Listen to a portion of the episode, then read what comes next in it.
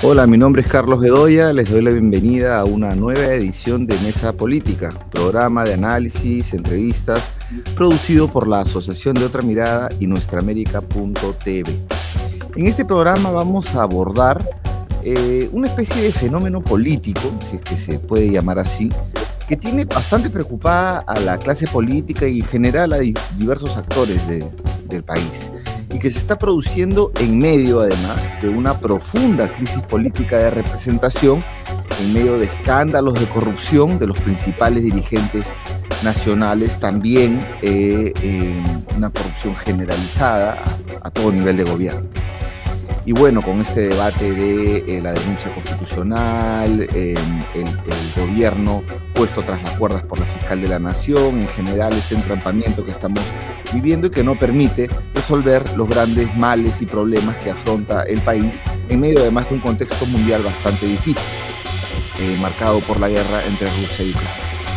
Bueno, este fenómeno del que vamos a hablar ahora eh, es denominado por algunas personas, algunos analistas, como antaurismo. Se trata de Antauro Humala, que salió de prisión, Antauro Humala una, una figura muy conocida en el Perú, em, que salió de prisión el 20 de agosto del 2022, después de más de 17 años de producidos eh, los hechos denominados como Andahuaylazo, una insurgencia producida en la región Apurímac a partir de la toma de la comisaría de Andahuaylas una de las principales ciudades de esa región del sur del país.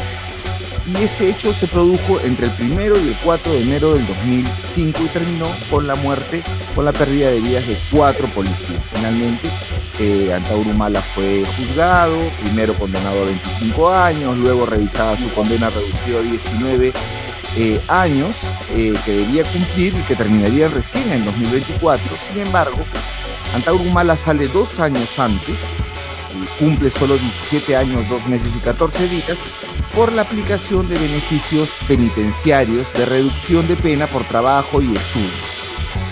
Eh, lo cierto es que desde que Antauro Humala, eh, un político a veces radical, a veces extremo, em, desde que salió en libertad, eh, Antauro viene recorriendo el sur del país con mítines en las principales ciudades, con un discurso bastante radical y a veces extremo, como dijimos, y con la pretensión de inscribir eh, su partido, en realidad está buscando dos fórmulas de inscripción, y postular a la presidencia de la República, que asegura va a ganar. Además, generando movilizaciones hacia Lima, dice que en verano del 2023 habrá un millón de reservistas frente a Palacio, etc. Bueno, para abordar este tema, esto que está sucediendo en el sur del país, tenemos al analista político cusqueño Carlos Paredes, que integra la Red Nacional Mariateísta y que conoce de cerca las movidas políticas eh, o las principales movidas políticas en las regiones del país, especialmente en el sur. Bienvenido, Carlos, qué gusto tenerte aquí. Eh, un gusto para mí, Carlos, y a la orden para dialogar sobre el tema que has planteado. Bueno, primero que nada, antes tenemos un pequeño video para, para mirar Antauro Mala que se produjo el 10 de octubre en Camaná, además en la municipalidad de, la, de, Camaná, pero vamos a pasar en un ratito. Antes quiero decir que sobre el antaurismo, sobre el etnocacerismo, que es esta corriente esta ideológica que promueve, cuyo mentor es Isaac Humala, el padre, se ha escrito ya bastante, ya hay bastante teoría escrita eh, por ejemplo, tenemos la tesis de, em, del señor eh, Michelle Iván Mendieta Pérez, que se llama Camisas Verdes en el Perú, el proyecto del Estado en notacerismo, modernidad y nacionalismo. Ahí se puede, es de, 2011, pero se puede estudiar eh, bastante el contenido de esta, de esta corriente político-ideológica que, que propugna Antaurumala como principal difusor. También tenemos artículos como el nacionalismo está destinado a ser poder, que eh, más que todo, perdón, es una entrevista hecha por Hernán de la Cruz en 2005 a Antaurumala. También, em, ¿qué es el movimiento etnocacerista? Un artículo eh, publicado eh, en IDL, también por Michelle Mendieta Pérez, esto fue un, poco más reciente. Em, y bueno, distintos reportajes de, los medios de comunicación, sobre todo uno último que hay que rescatar de Convoca, em, que se llama El mensaje extremista que Antauro Humala está llevando a las regiones del Perú y detallan un conjunto de, este, de mensajes que, se ha señal, que ha señalado Humala en su paseo último por Arequipa, ¿no? el 8 de octubre, después de 10 en Camaná, luego ha, ido a Ica, está yendo por, por distintos eh, lugares. ¿no? Entonces, hay mucho material para analizar a nivel académico, a nivel político, pero antes de entrar contigo, Carlos, vamos a pasar a ver este video en Camaná eh, hace unos días de Antauro Humala. A ver, eh, Omar, por favor. Yo tengo que proseguir mi vida al sur. Estoy ya un poco damnificado. Ayer estuve en la clínica. Me estoy recuperando junto de antibióticos y compatriotas. Yo les digo, tengo un compromiso con mi Perú, con el Perú profundo. Porque yo también soy del sur, de Ayacucho. Tierra luchadora, como Arequipa, como Apurímac, como todo el sur del país, porque ustedes leen la historia de la República, todas las grandes revoluciones, todos los grandes cambios sociales se han dado en la Tierra Sur. La abolición de la esclavitud negra fue un golpe de Estado que estalló en el sur. La, abolición del tributo cobrizo fue un golpe de Estado que acabó con la del sur. Entonces estamos viendo que en el siglo XX, el Perú avanza con las revoluciones que hacemos desde acá. Por eso que quisieran tipo por el sur y por eso que el enocacerismo, que levanta la identidad nacional con nuestra guimara milenaria, es más fuerte en el sur. Bien, eh, teníamos este pequeño extracto.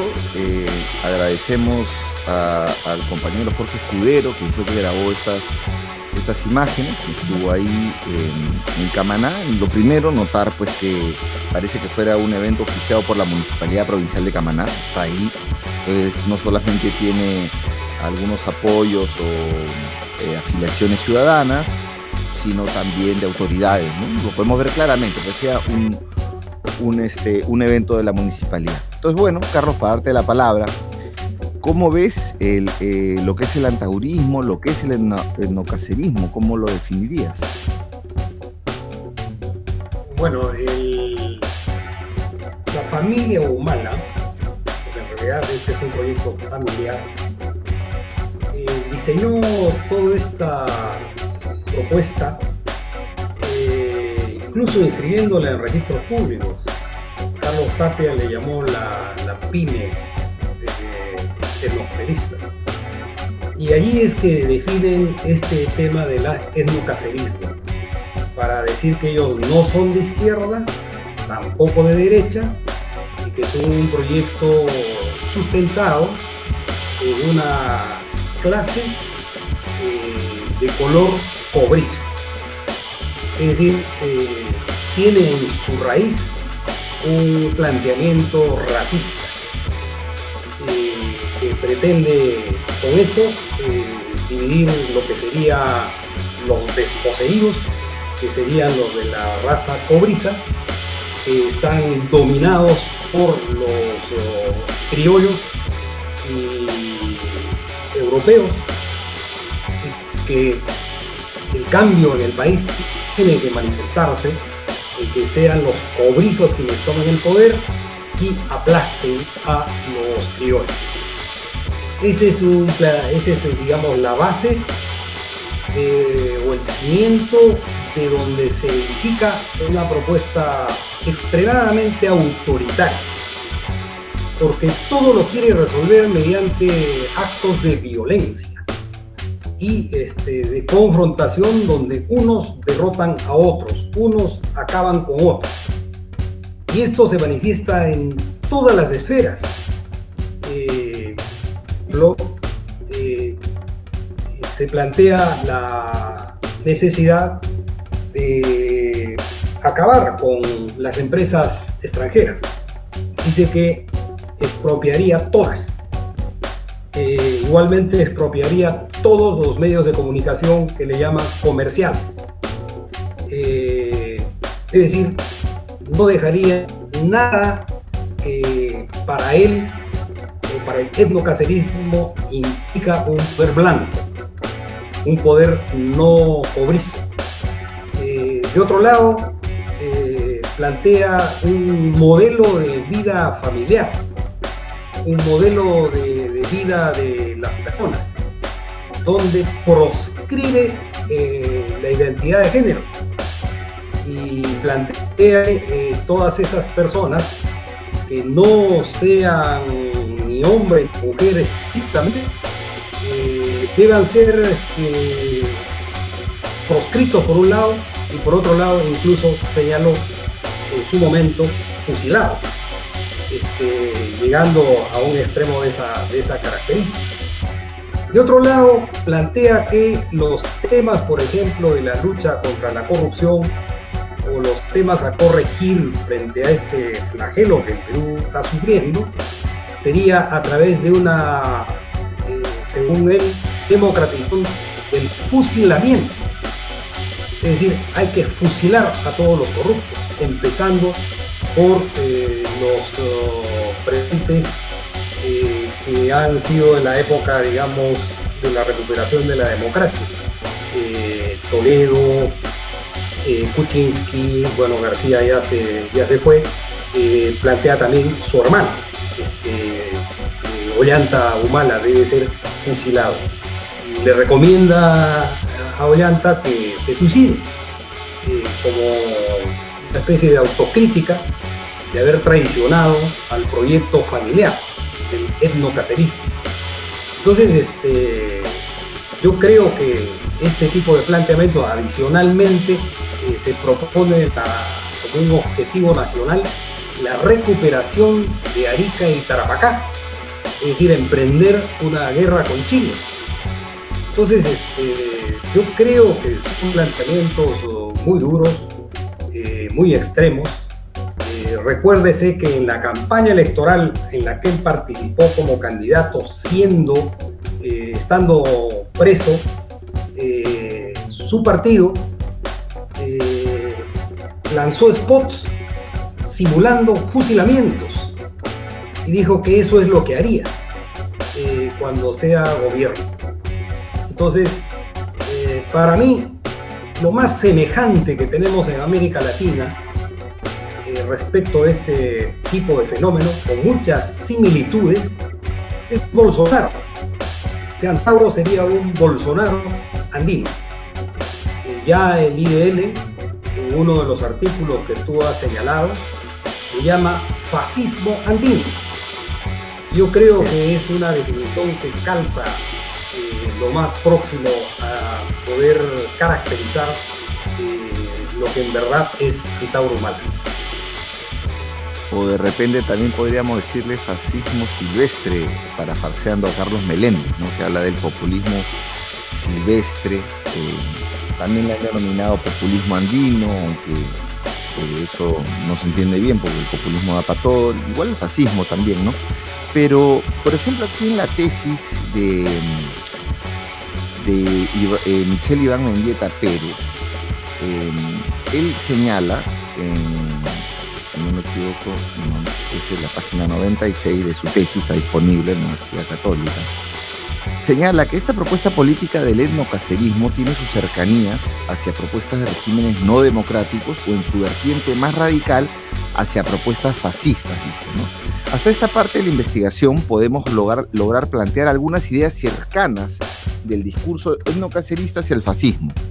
Entonces plantea un cuadro. Él dice, una característica del fascismo, nacionalismo extremo, chauvinismo. Y en el caso de esa característica, ¿qué elemento tiene la propuesta etnocacerista? La propuesta tiene una internacional incaica que implica principalmente la recuperación de los territorios controlados por Chile, lo que tú has señalado. La expulsión de las transnacionales, que significa un discurso cuestionador al capital extranjero otro es el rescate de los valores históricos tradicionales como característica del fascismo. Y acá, en caso de no cacerismo, valoración del imperio del Tahuantinsuyo, de figuras simbólicas como Manco Cápac, y que esto permite el interés de restablecer una segunda república. Otro elemento del fascismo tiene que ver con el totalitarismo, ¿no? y en la propuesta no cacerista se busca que el nuevo Estado tenga presencia en los diversos campos que conforman el país, económica, social, político, en la cultura, en las familias, en general, en todo. Eh, luego está el tema del monopartidismo y eh, como característica del fascismo según Mendieta. Y aquí coloca que el etnocacerismo, eh, el partido, sería la directriz de la nueva de una directriz de la política peruana en una nueva etapa. No existen referencias a tolerar otras opciones partidarias. Y finalmente están dos características más, una que es la reivindicación de la superioridad racial, tú lo has señalado, ¿no? la valoración de la etnia cobriza, que debe llegar al poder tan igual como ocurre en el resto del mundo, em, y eh, el apoyo de una milicia, es decir, contar con el pueblo en armas. Eh, y ahí el no cuenta con el apoyo del movimiento.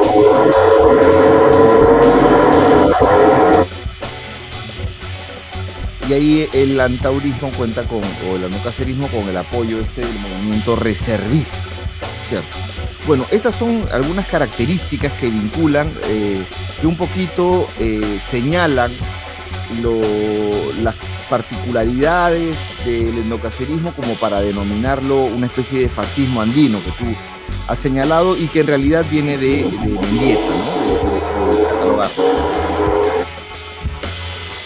Bueno, eh, pero no todos estos elementos están permanentes, ¿no? O sea, no, no podemos decir que solo tiene estos em, eh, eh, elementos y sobre todo la principal contradicción tiene que ver con el capital, ¿no? Porque las vertientes fascistas, fascistas más bien tienen una vinculación con, el gran capital, ¿no? En cambio, en este caso, él tiene una, un discurso en contra del capital, algunas contradicciones, ¿no? en todo caso, hay muchas personas que vinculan a Antauro Humala como un líder de izquierda. Entonces tú ahí, ¿qué, dirías? ¿Y qué dirías de, además de, estas comparaciones que hemos hecho a raíz de la tesis del señor Mendieta? Bueno, eh, Antauro Humala eh, en materia económica yo creo que revela una gigante ignorancia. Eh, no tiene una propuesta que pueda ser coherente con lo que es un planteamiento, digamos, de, qué hacer. Incluso eh, con esta propuesta de expropiar todas las empresas estratégicas para convertirlas en empresas estatales, eh, no dice en qué sentido, para qué, por qué, eh, cómo se ubicaría en el, en el panorama mundial. Y ha dejado de hablar de algo que estuvo en sus inicios que está en aquella referencia que particularmente Carlos Tapia se ocupó de colocar sobre la mesa eh, para tratar de, discutir eh, la propuesta más integral del etnocacerismo, de los humanos. Eh, y es el hecho de que consideran que no debe existir moneda, que el Perú debe ser un país autárquico que solo produzca lo que va a consumir y que no importe nada, no compre nada del exterior, y que no haya moneda, y que todo sea en trueque. Ese es el planteamiento matriz que en sus inicios, después de lo de Locumba, eh, lo estuvieron difundiendo como una medida económica central.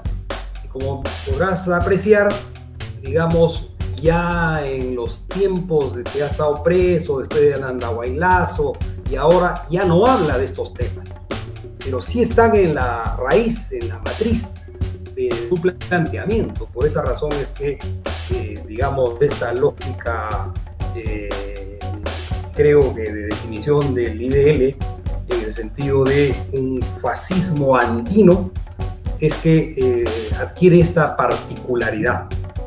Yo diría que eh, Humala quiere resolver problemas en una combinación de lo que implica eh, Bolsonaro. O sea, Bolsonaro también en su campaña electoral simulaba fusilamientos.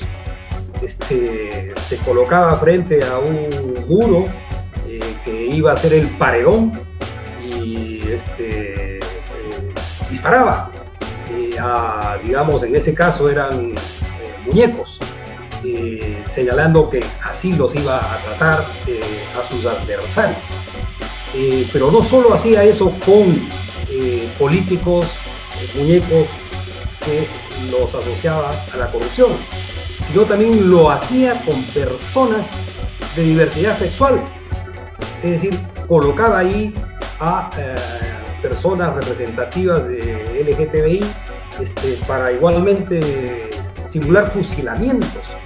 Entonces, este, digamos, tiene todos esos elementos combinados eh, un personaje que notoriamente no tiene un equilibrio emocional. Eh, creo que el factor que hace que tenga cierta audiencia eh, tiene que ver con la frustración que está ocurriendo en el Perú a partir del fracaso del desgobierno que implica la presencia de Castillo en Palacio, de un gobierno cleptocrático que, eh, digamos, ha llevado a esta situación. Entonces, la gente está frustrada y está también con, una suerte de, afán de, digamos, de, venganza, etc. Por eso Humala eh, en su discurso dice que su gobierno va a ser de un escarmiento histórico. Es decir, algo así como el gobierno de la venganza frente a nuestras frustraciones.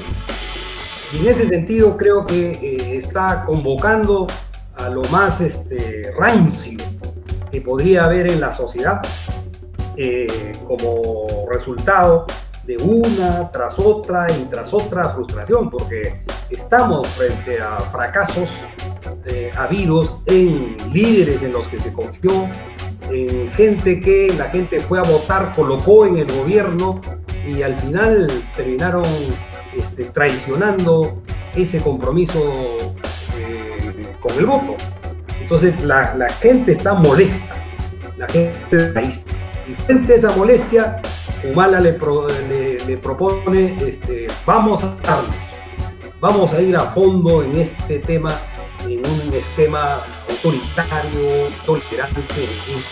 Yo creo que esto es lo, más grave de la situación y tenemos que advertirlo con mucha claridad porque creo que, por ejemplo, no se, no se advirtió suficientemente los riesgos que implicaban el gobierno de Castillo.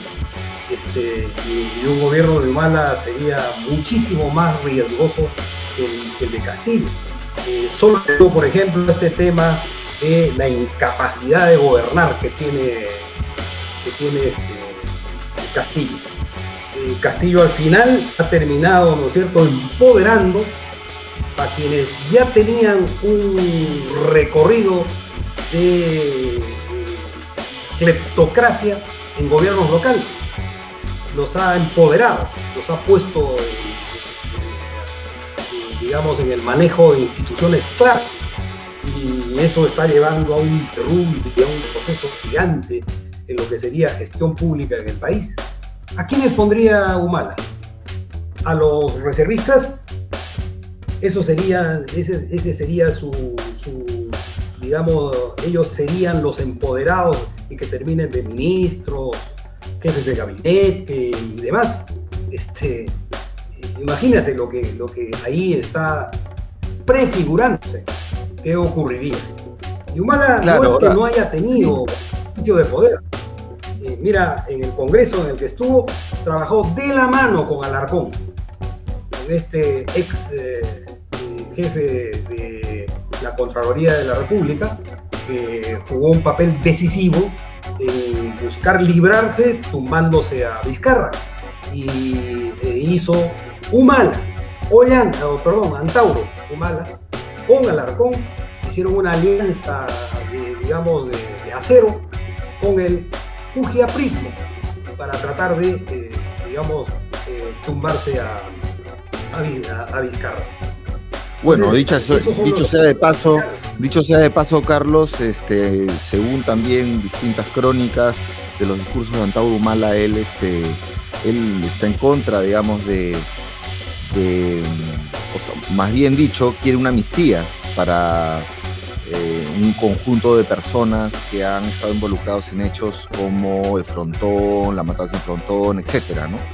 Entonces, bueno, ahí se, da la mano. Pero yo antes de pasar al siguiente punto, tú has dicho varias cosas.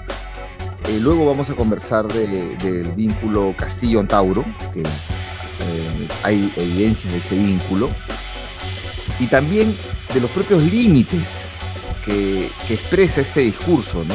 Porque si bien es, evidente que Antauro Humala está buscando el voto del sur, del Perú en una idea de que quiere pasar a segunda vuelta con eso y de ahí vemos entrar como mal menor o, llegar a la segunda vuelta, está trabajando ahí em, con mítines, recorriendo em, a través de avanzadas y haciendo como una espiral en las regiones, comienza en, la capital de la región y luego va bien, viendo todas las provincias, em, hay que deslindar, creo yo, o por lo menos aclarar sobre el tema izquierda y antaurumal, porque em, este marco ideológico que señala Mendieta, em, para muchos eh, del etnocacerismo, para muchos intelectuales y medios de comunicación, eh, se vincula esta ideología como cercana al pensamiento de la izquierda, ¿no? Como que Antauro es una izquierda radical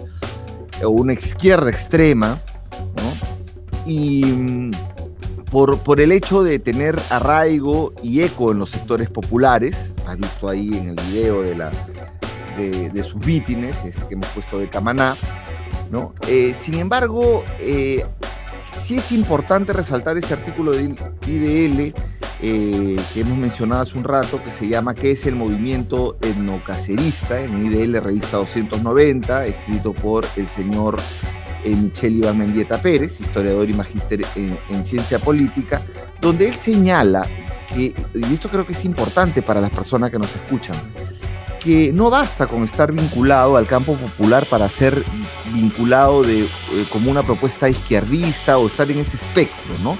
O ni siquiera es suficiente recoger perspectivas y demandas de los sectores populares, eh, significa ser izquierda. Por ejemplo, él pone las ideologías milenarias, como milenaristas, ¿no? como el caso del FREPAP, o mesiánicas, o incluso fascistas, también expresan, eh, han expresado perspectivas e intereses populares, ¿no? pero una vez alcanzado el gobierno, em, se convierten en unas plataformas políticas de signo contrario. ¿no? Además, las, izquierdas, la izquierda peruana o las izquierdas peruanas, eh, normalmente no están eh, en pensamiento asociadas con el nacionalismo extremo o con el rebachismo antichileno. De hecho, la izquierda peruana y la izquierda chilena son muy cercanas, ni mucho menos eh, la izquierda propone una visión idílica del, del Tahuantinsuyo.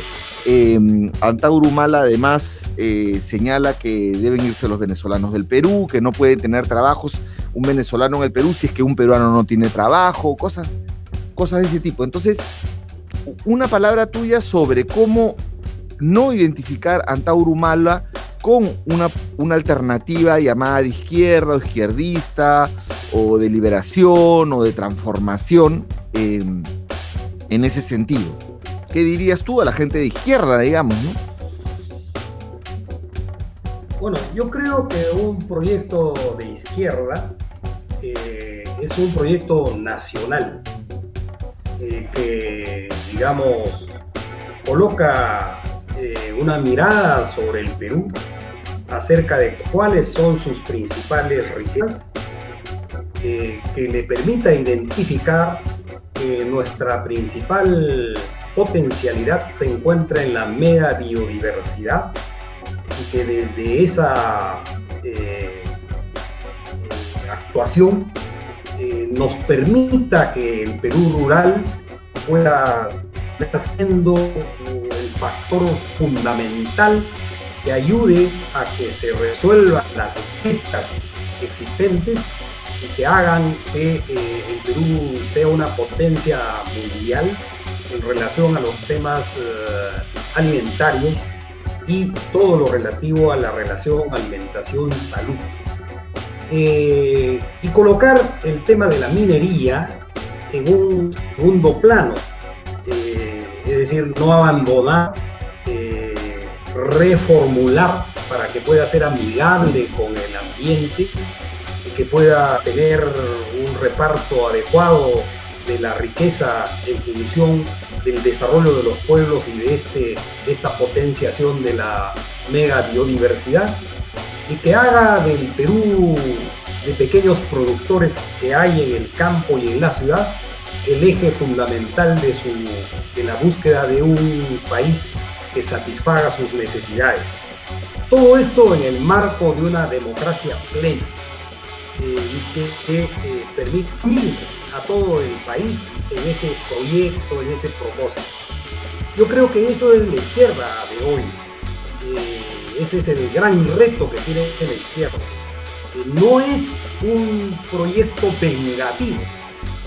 No es que hay que hacer una especie de ajusticiamiento histórico, colocando a los eh, cobrizos como los herederos del Incario que tienen que manejar la venganza frente a quienes eh, en su momento establecieron la relación colonial y quienes en su comprensión de los Humala eh, esto implica este, la prolongación hacia eh, la clase criolla y blanca que domina la situación en el país. Yo creo que no es un proyecto vengativo, es un, un proyecto de unión de fuerzas pero en base a un proyecto en el cual puede haber un nuevo reparto de la riqueza. Y ese nuevo reparto de la riqueza tendrá que hacerse en base a poder hacer que eh, no hayan eh, excluidos, que todos puedan ser incluidos en un proyecto en el, que cada quien genere riqueza y se beneficie de esa riqueza que genera. Y, cancelar esta cosa de que hay que apostar por las grandes empresas para que se establezca un chorreo y a ver qué cosa me chorrea. Este, cómo soy yo de, alguna de las gotas que chorrea. No es ese proyecto, un proyecto de izquierda, pero tampoco es, ¿no es cierto?, este planteamiento que nos, que nos hace eh, el Bolsonaro andino, vamos a llamarle, para que se pueda entender más claramente. Porque, digamos, Bolsonaro también ha convocado sectores populares. Bolsonaro incluso hasta hace dos años ha estado movilizando más fuerzas que las fuerzas que hoy acompañan a Lula y que han vuelto a copar las calles y en la compulsa de quién mueve masas en calles, ahora Lula mueve más que Bolsonaro. Pero hasta hace dos años Bolsonaro seguía siendo el gran movilizador de masas. Eh, tampoco confundamos el problema de lo popular con, por ejemplo, un momento en que Keiko Fujimori, eh, mientras eh, gobernaba en el Congreso, sí movía fuerzas populares. A muchos, incluso intelectuales, los llegó a decir que era el nuevo Partido Popular existente en el Perú pero quedó clarísimo de que se trataba de un partido que movía las fuerzas populares con tappers, es decir, eh, contrataba gente para que se movilizara eh, en función de eh, retribuirles con una paga. Y ante la situación precaria de la economía de mucha gente, incluso luego estudios más a fondo que han habido con entrevistas a personas que se desplazaban en estas movilizaciones, decían que en la mañana estaban en un en la tarde estaban en otro y recibían por doble partida porque el tiempo de campaña electoral era breve y había que aprovechar lo máximo posible. Entonces hay mucha gente que eh, se dedicó a, eh, digamos, obtener recursos de economía de esa manera. Entonces no hay que confundir esta situación de quién acompaña eh, o alguna base popular que acompañe lo que sí creo que hay que advertir son los graves riesgos. Eh, termino señalando en esta parte otro riesgo, Carlos. Humala dice que su propuesta está siendo amenazada. lo quieren arrinconar. Y lo quieren arrinconar los criollos blancos y la prensa. Y que frente a... Y él no se va a dejar arrinconar que si hay necesidad de recurrir a la lucha armada, lo hará.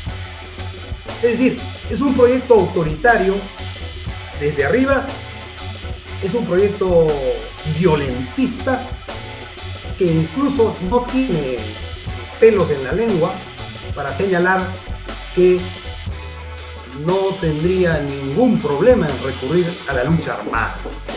Entonces este, nos ofrece una, eh, digamos, un camino de espinas, un camino lleno de, traumas y confrontaciones. Bien, mira, para terminar este punto de, las izquierdas y derechas, yo cuando converso con Augusto Malpartida, una persona amiga nuestra, eh, él siempre dice que derecha e izquierda ya no alcanza para, para hablar de la política en el Perú. Sin embargo, esta distinción es, es interesante. Yo tomo, por ejemplo, a Bobbio, este autor que en su libro Derecha e Izquierda, la significación de una, o la significancia de una distinción política, él señala que entre las muchas derechas y las muchas izquierdas, la, lo que las distingue en realidad es el tema de las desigualdades, ¿no? Mientras que para los sectores llamados de izquierda, las desigualdades sociales, o las desigualdades en general son artificiales y negativas y el Estado tiene que activamente eliminarlas, para los sectores más de derecha estas diferencias, estas desigualdades sociales y de todo tipo son naturales y más bien positivas y el Estado debe impulsarlas o no meterse. Entonces, eh, claro, yo encuentro un poco el discurso de, Humala un poco metido en todo, un poco metido en todo, pero con una vertiente bastante eh, autoritaria y más que todo me animaría a, ponerlo en una especie de derecha radical o a veces derecha extrema. Sin embargo, sin embargo, eh, vamos al tercer punto, así ya para ir cerrando el programa, sobre los límites de Antauro Humano. Y yo encuentro, de lo que me hablas, eh, cuatro límites.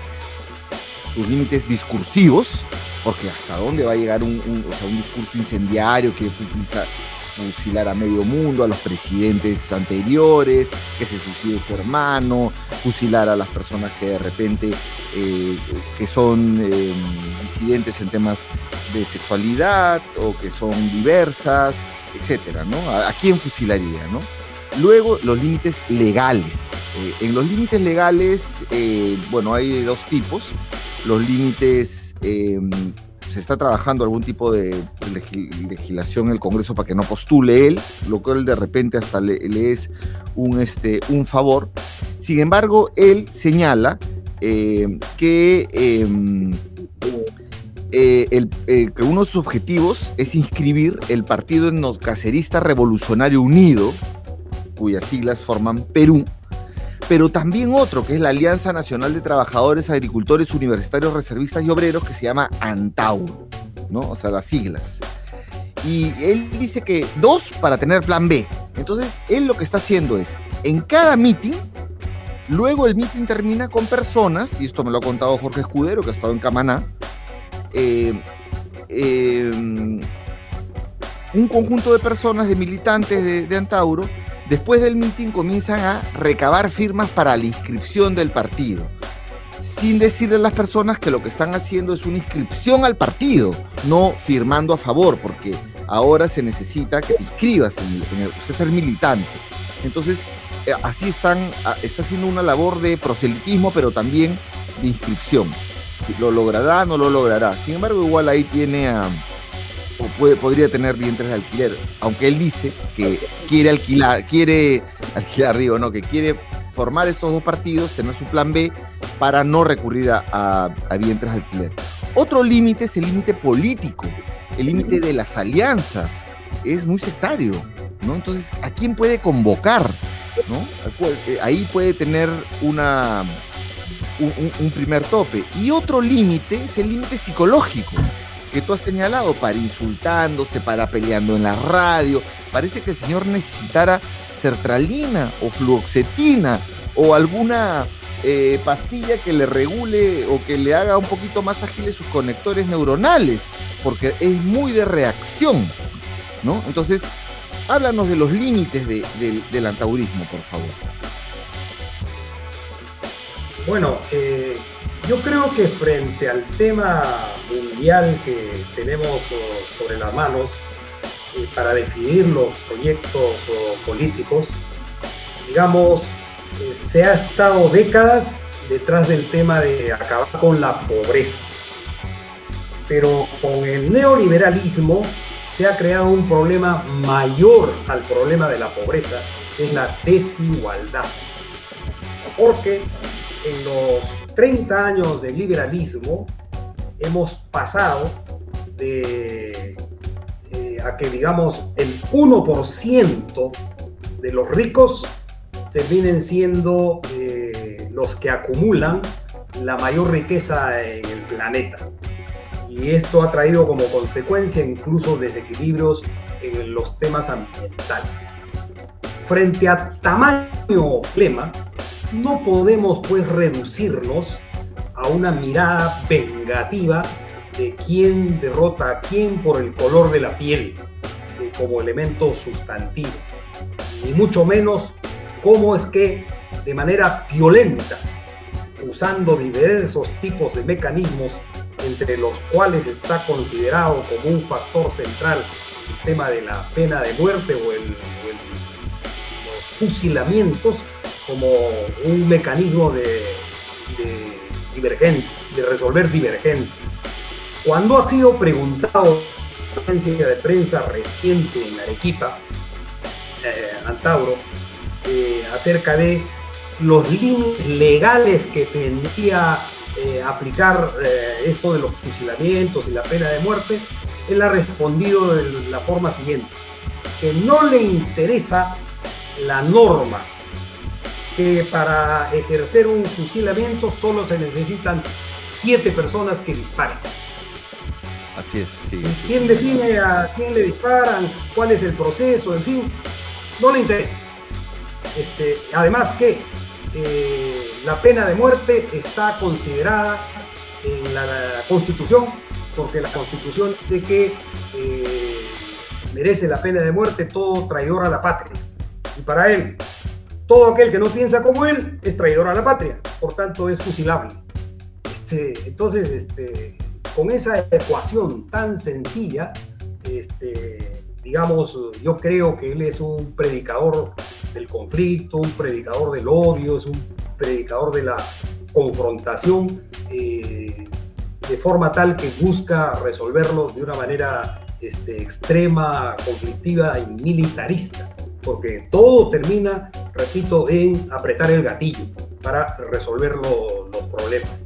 Entonces yo creo que ahí estamos ante una situación extremadamente delicada y eh, requiere justamente fuerzas de izquierda y fuerzas democráticas, eh, liberales democráticos incluidos, el poder una prédica diferente, distinta, pero en base a también trazar un camino viable, realizable, concretable, acerca de cómo salir del hoyo en el que se encuentra en este momento el Perú para las posibilidades de encontrar salidas democráticas y cerrarle el paso a estas aventuras, eh, digamos, violentistas eh, de corte notoriamente fascista.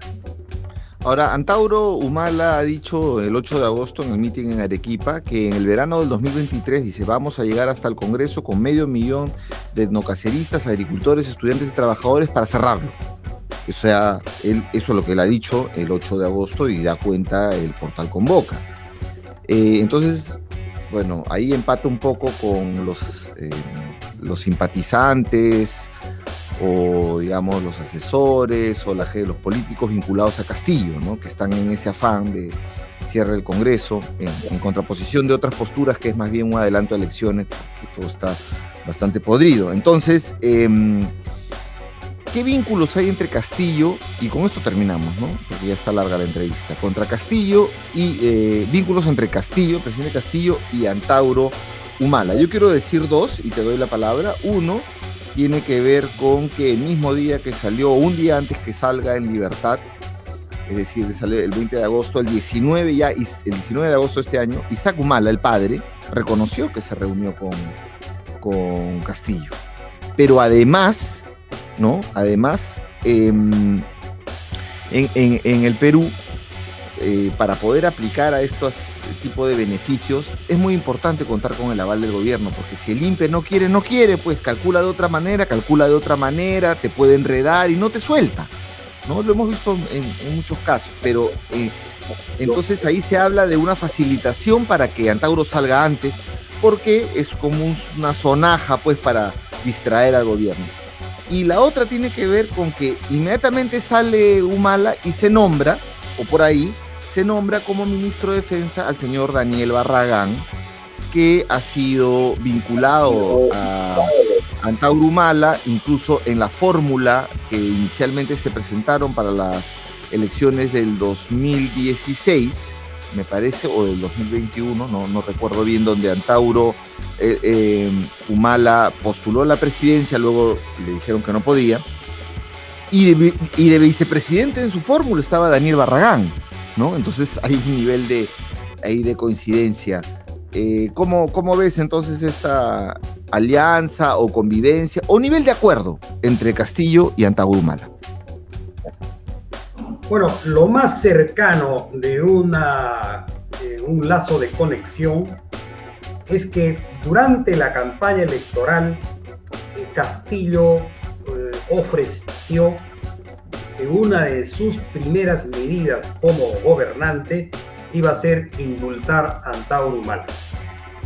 Eh, téngase presente que meses previos a que Castillo llegue a Palacio de Gobierno, estuvieron turbulentos en relación a la campaña eh, que buscaba eh, denunciar un fraude eh, en el triunfo de, Castillo y que ahí ya se anunciaba toda la onda golpista de la ultraderecha. Este, Humala le dijo a Castillo abiertamente que lo ponga en libertad y que le dé la responsabilidad de reinsertarse en, el servicio activo del ejército que por lo que su promoción le correspondía ahora las jefaturas, él tomaría este, la conducción del comando conjunto de la Fuerza Armada y pondría al ejército al lado de eh, Castillo. Eh, todo esto se ha ventilado públicamente. Y digamos, ahí estaban, yo creo que los lazos más estrechos que estaban en funcionamiento. Ya para los asuntos de la, de la puesta en libertad, adelantándole plazo eh, por este cálculo de, digamos, de beneficios, este, también se ha manifestado una contradicción. No había ningún problema en que eh, el gobierno o el dijera que lo que ha calculado son las horas de tiempo que le ha llevado a Tauro el escribir libros, porque al parecer a eso se ha dedicado fundamentalmente como trabajo dentro de la cárcel. Pero no, presentaron que él había sido más bien un experto en manuales, Hello Kitty eh, muñequitos eh, en, esa, en esa materia. Cuestión que él respondió diciendo que esas eran tonterías que jamás se hubiera metido a desarrollar. Entonces, este, sí que ha habido eh, una conexión, sí que hay una conexión. Yo creo que esa conexión lo lleva, por ejemplo, a que cuando él relata a quienes va a fusilar no lo incluye a Castillo. Y cuando se refiere a Castillo dice que es este, un ladronzuelo. no lo pone en la categoría de los otros fusilables. No, incluso ha dicho que en el caso que en el caso de Castillo no lo han dejado gobernar desde el primer día y cosas así. Está cambiando un poco también su, su discurso. Y otra cosa, este, Carlos, un dato antes de, que termines esto sobre Castillo y Antauro. Ayer ha habido mil reservistas en Palacio Gobierno. O sea, cuando decimos Ayer nos referimos al, eh, perdón, al 18 de octubre, ¿no? 10, 19, este programa sale el 20.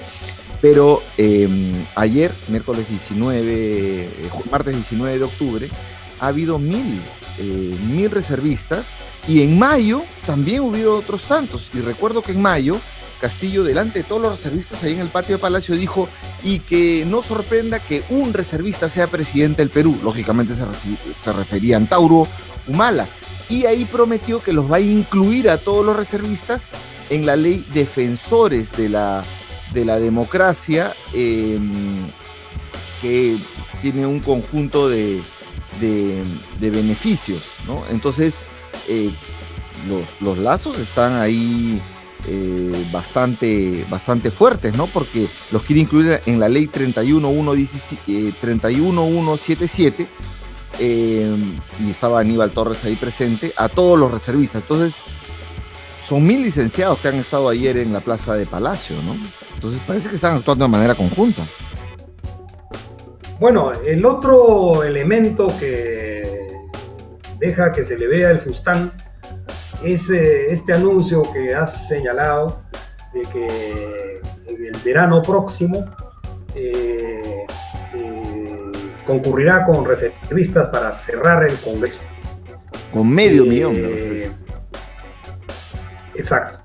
Y no dice que, vaya a, lo que viene siendo una demanda nacional eh, mayoritaria, eh, sustentada por organizaciones de la sociedad civil, eh, organizaciones empresariales de, diverso nivel, pequeñas, micro, medianas, grandes, que lo que están demandando es que se vayan todos. Y él solo coloca la puntería en el Congreso no dice vamos a sacar al Congreso y a Castillo para poder instalar o restaurar este, un clima y unas condiciones de, restauración de la democracia y la integridad. No, es solo la puntería al Congreso, que también está en solo el interés de Castillo, que tampoco pudo cumplir porque Castillo con sus eh, castillistas vergonzantes ha convocado no menos de cuatro momentos de cierre del Congreso, si es que solamente hablamos de abril a julio, y convocatorias todas que fracasaron en el intento de, eh, digamos, este, eh, copar Lima, eh, porque hablaban de la toma de Lima y cierre del Congreso. Ninguna de esas directivas fueron planteadas.